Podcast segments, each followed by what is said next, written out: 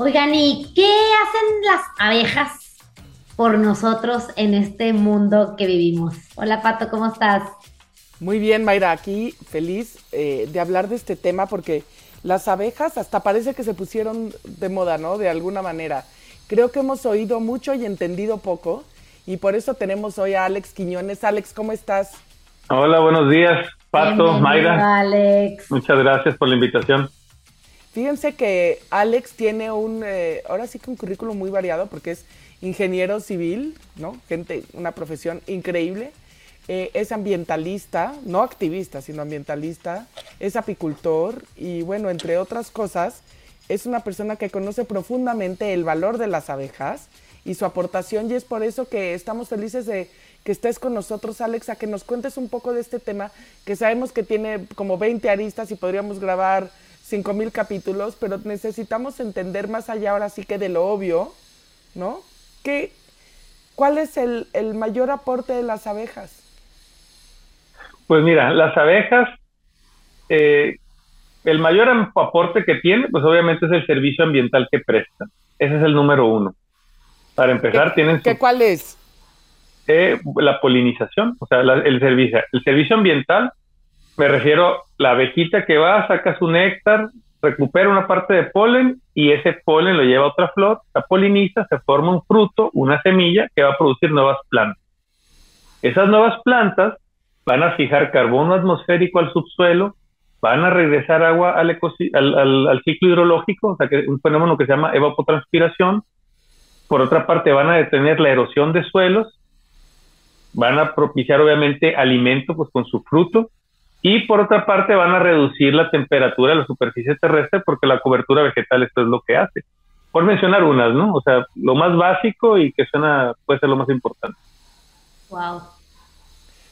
Oye, y a mí me sorprende mucho leer que realmente hay muchas abejas, o sea, hay muchísimas especies de abejas, no creo que 20.000 en el mundo, y en México hay como casi 2.000 pero que hay muchas en peligro de extinción en general en el mundo. O sea, estamos acabando con las abejas, que como bien dices es nuestro polinizador y de la polinización, bueno, pues, pues comemos básicamente, ¿no?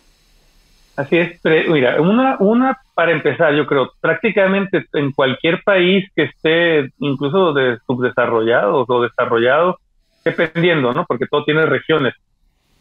Todas las abejas son especies que debería, o sea, que pudieran estar eh, con algún grado de protección, para empezar, ¿no? Y en algunos países, algunas abejas deberían estar completamente o están en peligro de extinción, o sea, ahí hay, una variante, ¿no? Pero definitivamente todas las abejas eh, sufren los problemas, obviamente, del, del crecimiento demográfico, van restringiendo sus ecosistemas y aparte son muy vulnerables a esos cambios y esos trastornos que terminan obviamente por, por perder reproducción, por perder superficie ¿no? de cobertura de, esos insectos y terminan muriéndose. O sea, eh, todas, las, todas las abejas nativas definitivamente son las que están en riesgo de, de posible extinción, ¿no? O que son especies amenazadas, mejor dicho, el término es en amenaza. Ok. ¿Y qué? O sea, ¿qué podemos hacer nosotros para evitar esto? O sea, ¿qué pasa si si se extinguen estas, estas especies, digamos, de abejas nativas? ¿Qué, qué, qué pasa? Bueno, la frase clásica que todo el mundo menciona de Einstein, ¿no? que acabándose las abejas, en tres años se acaban los alimentos. Esa frase, pues la abeja más popular, pues es apis melífera, que es la, la miel que todos consumimos. Cuando es miel pura, es miel de apis melífera. Pero el resto de las abejas o sea, esa frase que dijo Albert Einstein, pues en realidad se refiere a todas las abejas, no depende de, una especie como, como apis melífera. Lo importante, pues realmente es conocerlas, saber qué es lo que hacen, su función en, los, en el ecosistema. Y pues yo pienso que realmente consumir los productos de, de abeja, porque muy, está muy lejos de las manos de cada persona poder hacer algo por las abejas nativas, ¿no? O sea, es algo ya que sería muy complejo, es muy, muy, muy complejo. Son muy sensibles, pues realmente son pocas y yo creo que el esfuerzo debería ir más enfocado en la conservación de las, en la, en la propagación de las que utilizamos, que es apis melífera, ¿no? O sea, de la que se consume la miel y finalmente son las más abundantes. O sea, la, quizás el, o sea, en las zonas urbanas, o cerca de las zonas urbanas o donde hay actividad agropecuaria, pues obviamente Apis mellifera se lleva el gran porcentaje, ¿no? La rebanada más grande del pastel en la polinización de todos esos ecosistemas, porque son muchísimas. O sea, un solo apicultor puede manejar mil col miles de colmenas y esos miles de colmenas tienen decenas de miles de abejas. Y cuando tú vas a un área normal, o sea, un área silvestre, un monte, pues realmente no hay tantas abejas. Hay una allá, otra por allá, o sea, son muy dispersas. Ok, entonces consumamos productos, ¿no? Consumamos miel y consumamos la, eh, lo más, o sea, la, natural, ¿no? Porque también hay mieles, estoy haciendo comillas para que los, los, que nos escuchan, que pues que traen sabor a miel de abeja, pero no son, ¿verdad? O sea, sí, el, el, el mercado está saturado de miel adulterada, que en realidad no es miel, o sea, no se debería decir miel. Miel es un término exclusivo de la acción de una abeja que toma el néctar sobre una flor, utiliza una acción, bueno, eh, la acción mandibular de la abeja que aporta enzimas al néctar de las flores. Hay un proceso de regurgitación, de deshidratación y de maduración para obtener lo que es miel, ¿no? Entonces, la miel es exclusiva de una acción mandibular enzimática de la abeja sobre un néctar de flor. Todo lo que esté fuera de eso no se llama miel, no es miel. Es otra cosa. Sí, cada vez que te pregunten que ya no se usa tanto, bueno, sí se usa el que va. en la calle donde venden raspados o nieves que te preguntan, ¿le ponemos miel? ¿O no se usa en Monterrey, en México? Los jarabes, pues. Sí, sí, claro, claro. Por lo menos aquí, aquí en Obregón, en Ciudad Obregón, todos los que le ponen un dulce arriba a las nieves o a los raspados le dicen miel. Sí. Y obviamente no es miel. Y, empezando por la miel de agave, que es la más Pero ni la de los hot cakes, entonces. No, pues claro que no. no es miel. esa que, esa, por ejemplo, miel de maíz, ¿no? No puede ser miel. Miel de agave no es miel. Ni siquiera se usa una flor para la miel de agave. Es otra cosa puede ser, o sea, sí, o sea, pueden ser ricas, pueden ser buenas, pueden tener cosas importantes. Pero miel no son. Pero no, no son miel, así es, no son miel, así es. Como la cerveza sin alcohol, ¿no? No, sí, claro. Pero te iba a decir, yo creo que sí podemos hacer algo más. Entiendo mucho lo que dices del poder del consumidor y la verdad, queremos grabar este podcast porque nos interesa mucho como rescatar eh, pues esto, la importancia de las abejas, y decir, claro que todos los ecosistemas son importantes y todos los animales cumplen función y da tristeza vernos de repente, ayer estaba viendo yo un proyecto con burros, ¿no? Porque también están en peligro de extinción, etcétera, etcétera. Pero las abejas sí es cierto, Einstein decía, si el, el mundo se acaba, si se acaban las abejas. Y tiene que ver mucho pues con la deforestación, tiene que ver mucho con el cambio climático, tiene que ver mucho con el uso de pesticidas, ¿no? Incluso hay una, una historia que a mí me choquea, que es que en China ya, ya usaron tantos pesticidas que lograron extinguir las abejas y la polinización la hacen manual. O sea, la sustituyeron con el ser humano a un proceso tan natural, ¿sabes? Es casi como oír que alguien está echando aire a la atmósfera para que podamos respirar porque nos acabamos el aire. No. Sí, polinizan a mano. Así es, sí, algo, algo que nunca nos pudiéramos imaginar, ¿no? Que a lo mejor te lo hubieras podido imaginar hace miles de años. No, suena con algún tipo de... total. Así es, así es, sí. Pues obviamente lo, lo primero es informarnos, eh, o sea, conocer obviamente un poco del tema para entender qué es lo que está en peligro de extinción, cómo el consumo de los productos de la abeja propician que se, que se reproduzcan más las abejas pero definitivamente la conservación de los ambientes, de los ecosistemas, que les, nos sirve absolutamente a todos, a las generaciones futuras, no es una cuestión estricta para las abejas, pero definitivamente las abejas son las más sensibles a estos cambios. Nosotros como seres humanos es mucho más fácil sobreponernos o incluso eh, un ganadero, eh, estos, estos problemas no le afectan, pues, o sea, un cambio de su suelo le sirve a un ganadero quitar árboles para formar praderas. Y nunca una vaca se va a morir por un cambio de uso de suelo en ese sentido estricto. Y una abeja sí. O sea, tú tienes, o sea, entran, por ejemplo, en la ganadería, o sea, de gano, o sea, ganado vacuno, va en contra de la apicultura. En contra, porque quitan árboles para formar praderas. Sí. Y obviamente están restándole importancia a esos ecosistemas porque la sucesión biológica o sea, vegetativa lleva un orden, pues siempre empieza con un estrato herbáceo, luego se forman los arbustos y por último se forman los árboles. Y esos son los responsables de conservar ese ecosistema que llegan mamíferos mayores y se empieza a alimentar una cadenita de insectos, o sea, de mamíferos mayores hacia abajo, de esas semillas, de esos frutos, de esa polinización, y el ecosistema se hace cada vez más rico. Y llega un, por ejemplo, en un rancho ganadero, empiezan, en algunas partes empiezan por quitar todos esos árboles para hacer praderas, para regresar a cientos o miles de años atrás de cómo era ese ecosistema. Y se vienen otros problemas, ¿no? De erosión de suelos, de calentamiento de la superficie terrestre, o sea, en esa zona, o sea, es un, un, problema que, pues, que es la refracción del sol, ¿no? Cómo refleja el sol sobre la superficie y obviamente refleja por mucho más en un suelo desnudo que en un suelo, obviamente, con un árbol, o sea, que un árbol no, no, es todo lo contrario, ¿no? Y, y, y, pasa lo, y, pasa lo mismo con, con, con, chivas, con borregas, o sea, obviamente, pues la, la chiva sí come ramas, no se ocupa más ramas, pero finalmente la pueden tener una chiva en un establo que no se usa tanto, ¿no? Generalmente van ahí pastoreando, ¿no? La sacan a caminar, pero a ninguna de estas actividades agropecuarias les afecta tanto como a las abejas, o sea, realmente a la abeja le afecta muchísimo, o sea, le afecta sí, o sea, tú le quitas los árboles a y las plantas a las abejas y se mueren, punto. Y no le, así es, no les dejas nada, ¿no? O sea, no hay manera, ah, pues yo les llevo. No, pues, no, no les debes de llevar, así es. Para empezar, la abeja pudiera subsistir, pero no logra el proceso, el, el, propósito de su vida, que es polinizar. Oye, bueno, y aquí, o sea, otra pregunta. El apicultor, o sea, tú, ¿qué te diré? O sea, tu forma de vivir, de ganarte la vida o de tener un negocio como apicultor es la venta de miel o hay otras formas de, de hacer negocio con la apicultura? En el caso mío, yo soy apiterapeuta, yo doy terapias con, con, las, con todos los productos de las abejas y esa, y esa es una forma y es una forma muy aparte, ¿no? O sea, no, ahorita no lo comenté, pero las abejas, pues obviamente, son un aporte 100% al ambiente, o sea, a los ecosistemas, es un aporte 100% a la nutrición de las personas, o sea, a, la alimentación de las personas, y por otra parte, un aporte significativo a la salud de las personas.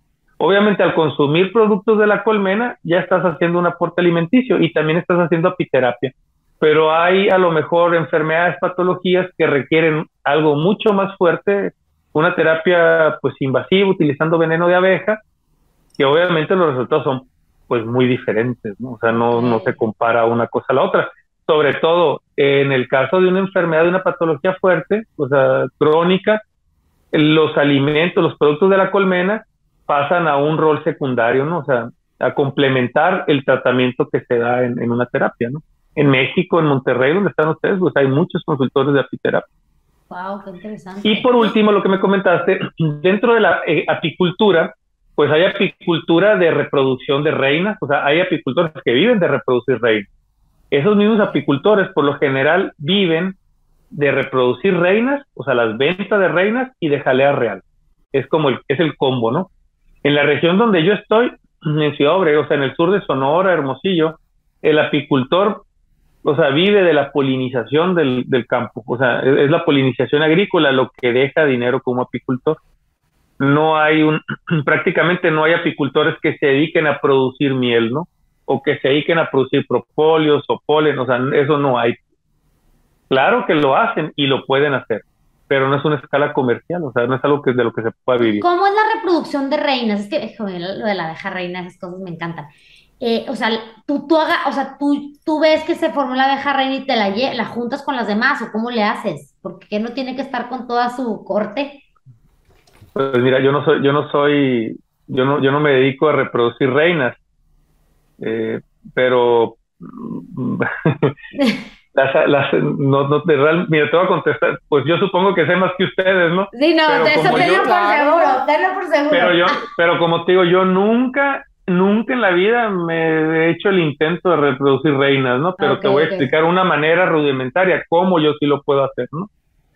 Eh, pero no es escala comercial, es lo que yo te comentaba, ¿no? O sea, hay los apicultores que se dedican a la polinización difícilmente pueden hacer escala comercial la producción de propóleo o la producción de polen o la producción de cera. Okay. Pero sí pueden producir todo eso, pero no comercial. Yo puedo reproducir reinas, no comercial. no comercialmente, porque yo me dedico a la apiterapia. Yo no polinizo en los campos agrícolas. ¿Cómo puedo reproducir una reina? Yo saco un bastidor adentro de una caja de colmenas, hay muchos cuadritos adentro, cuadritos de madera, marcos, bastidores, se llaman bastidores.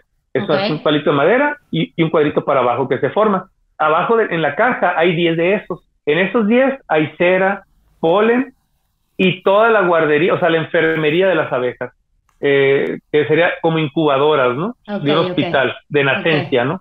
Y ahí están los pequeños huevecillos que depositan las reinas y en un lapso máximo de tres días, las abejas obreras le pueden meter jalea real a ese huevecillo. Si lo hacen, ese huevecillo puede mutar a abeja reina. Ok.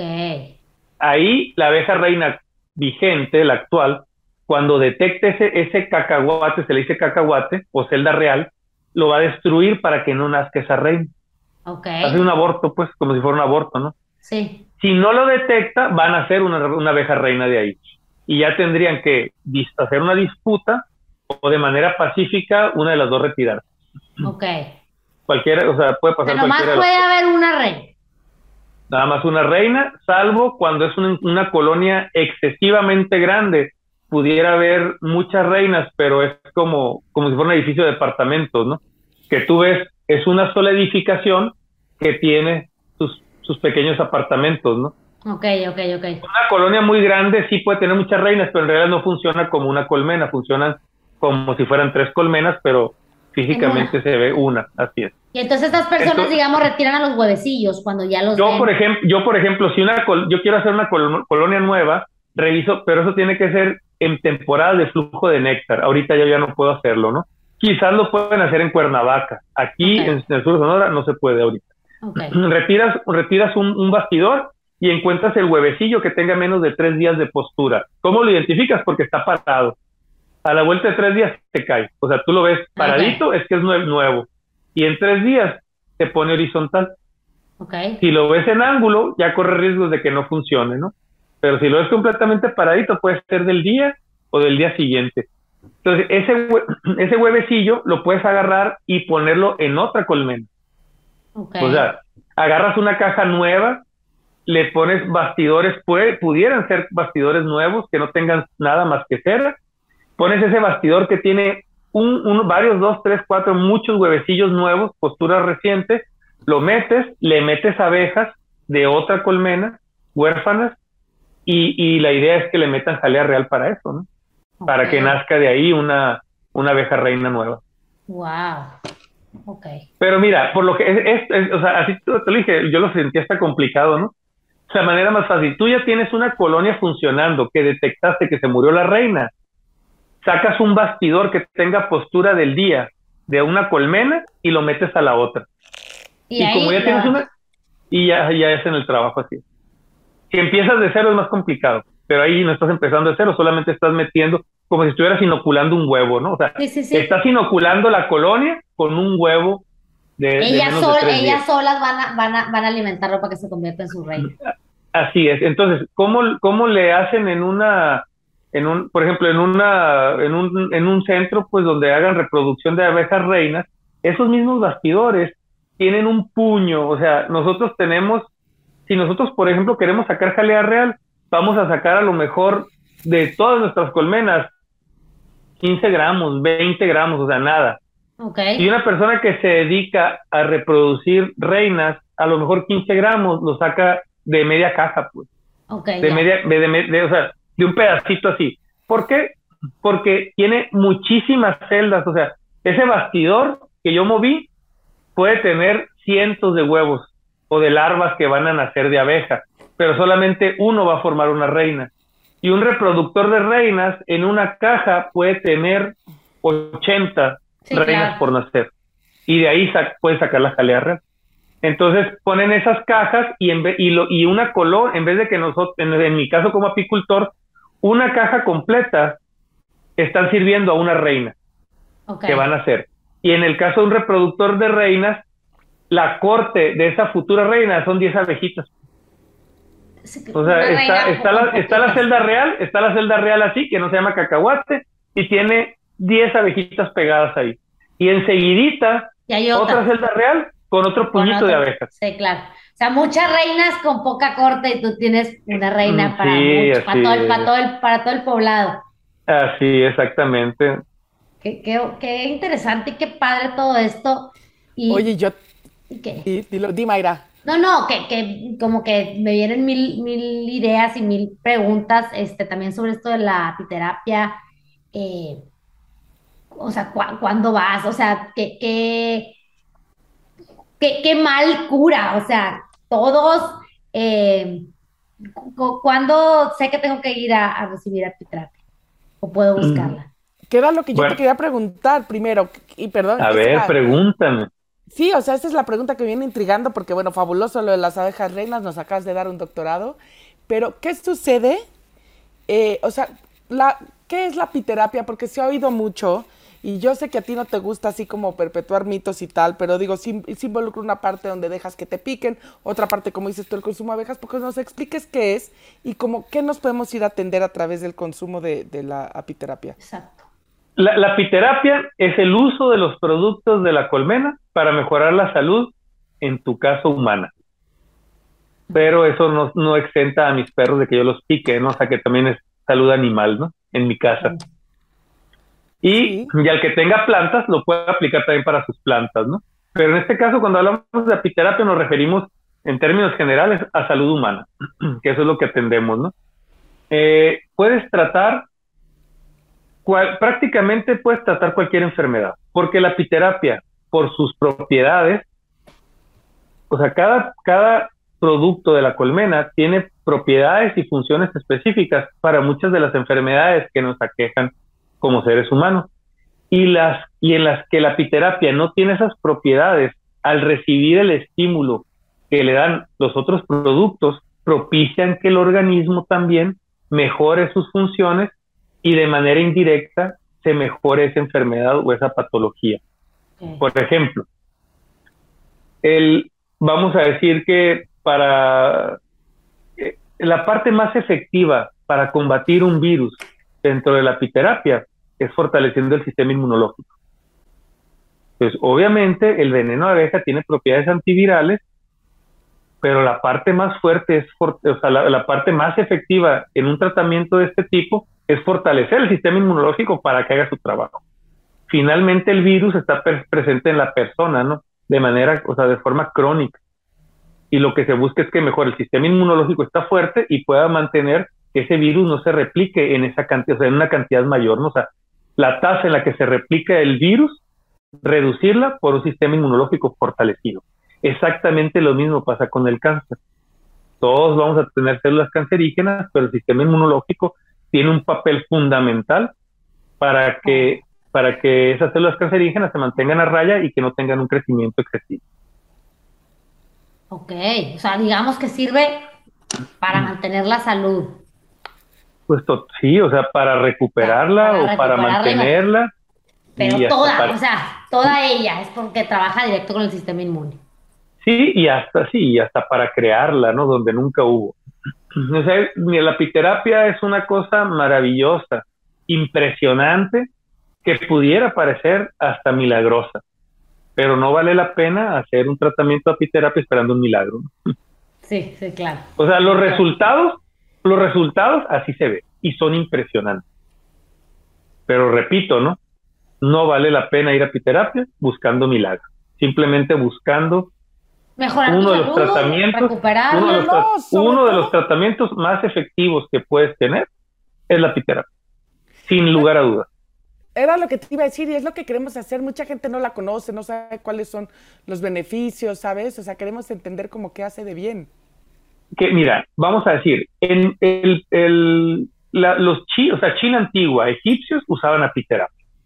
No se picaban con abejas pero precisamente la para empezar, la conservación de sus momias en Egipto, pues obviamente usaban cera, usaban propóleo para la conservación. Nosotros en las, en las, en las colmenas encontramos, eh, pues podemos encontrar animales momificados y se, conservan perfectamente bien con esa cera y con ese propóleo. Les voy a pasar, les voy a pasar una foto de, de una lagartija que tengo yo momificada por las abejas, ¿no? Dentro de un... ah, sí, con propóleo. O sea, yo, yo con esa... Es, es media lagartija, ¿no? Es, es, un pedazo. Yo con ella tengo como cinco años, seis años. Wow. Y, y obviamente la destapas. Nos, pudiéramos momificar con, con, puro propóleo. Sí, o sea, las abejas lo hacen, ¿no? Pero pues yo realmente no estoy invitando a nadie a que momifique. que se momifique. que no momifiquen a nadie, por favor. Bueno, pero, pero sí, sabes pues, si puede salir por una iniciativa. Ah, sí, pues sí, bueno, en ese sentido sí. Entonces, la, la, la apiterapia es algo viejísimo, o sea, de moda no está. Una novedad. Es ancestral, digámoslo así. Ancestral y de las personas, y, o sea, ancestral, pero no te vayas, ni siquiera hablemos de, de grandes civilizaciones, o sea, vete a un pueblo de Monterrey, vete a un pueblo de México, donde, donde, donde existan comunidades indígenas o simplemente comunidades rurales que tengan años y la gente, incluso que no sepa leer y escribir, saben que el veneno de abeja les sirve para calmar dolor y riumas, exactamente así como lo dice. Lo saben. Y ya te cambias a la ciudad y ahora es ignorante el que piensa que la abeja sirve para eso. Sí, claro. Pero la, la, la cultura rural, indígena, ancestral en México, en todo el mundo, e incluso, ni se diga, de civilizaciones, lo sabían. Y ahora nosotros no lo sabemos. Pues qué interesante, cuánto que aprender y este, yo, yo creo que ya nos toca un poco concluir aquí el, aprendizaje de, la apicultura y de la apiterapia, pero yo sí como que me quedo con, justo que acabamos de pasar por, por una situación de pandemia muy dura para todos, el COVID, cómo fue importante que nuestro, nuestro sistema inmune estuviera fuerte, ¿no? O sea, era. Totalmente. O sea, era, era de cuenta tu única arma, realmente. O sea, lo podemos cuidar de mil maneras. Pero aquel que tenía un buen sistema inmune iba a salir mejor librado, ¿no? Entonces. Así es, tenías, tenías una buena carta. Tenías una buena carta. te hago el último comentario de esta apiterapia por mi parte. Órale, sí. El primer, el primer artículo científico publicado sobre apiterapia y que fue por un médico fue en 1880. Y, es sobre, y es sobre artritis reumatoide. El veneno de abeja tiene propiedades antiinflamatorias, contrario a lo que nos imaginamos porque la abeja pica e inflama, contrario a, pues todos sabemos que inflama, ¿no? Pero contrario a esa inflamación que tenemos en la piel, en realidad se está desinflamando nuestro cuerpo por dentro, nuestras articulaciones. La piel está inflamada muchísimo. O sea, puedes tener la mano que no la puedes ni cerrar pero tus articulaciones se están desinflamando, solamente la piel es la que está inflamada. Y, y, esas, y esas propiedades antiinflamatorias, analgésicas, antiinflamatorias, inmunoreguladoras, son las que hace mención este artículo de 1880 de la efectividad del veneno de la abeja en pacientes de artritis reumatoide. Hay otra, por ejemplo, otro libro, ¿no? O sea, ese es el, de artículos científicos, ese es el, ese es el primero, ¿no? que se publicó en 1880 eh, por Philip Terk. Y posteriormente el libro más famoso se publicó como en 1925, algo así, de Philip Terk, que incluso hace mención a este libro, ¿no?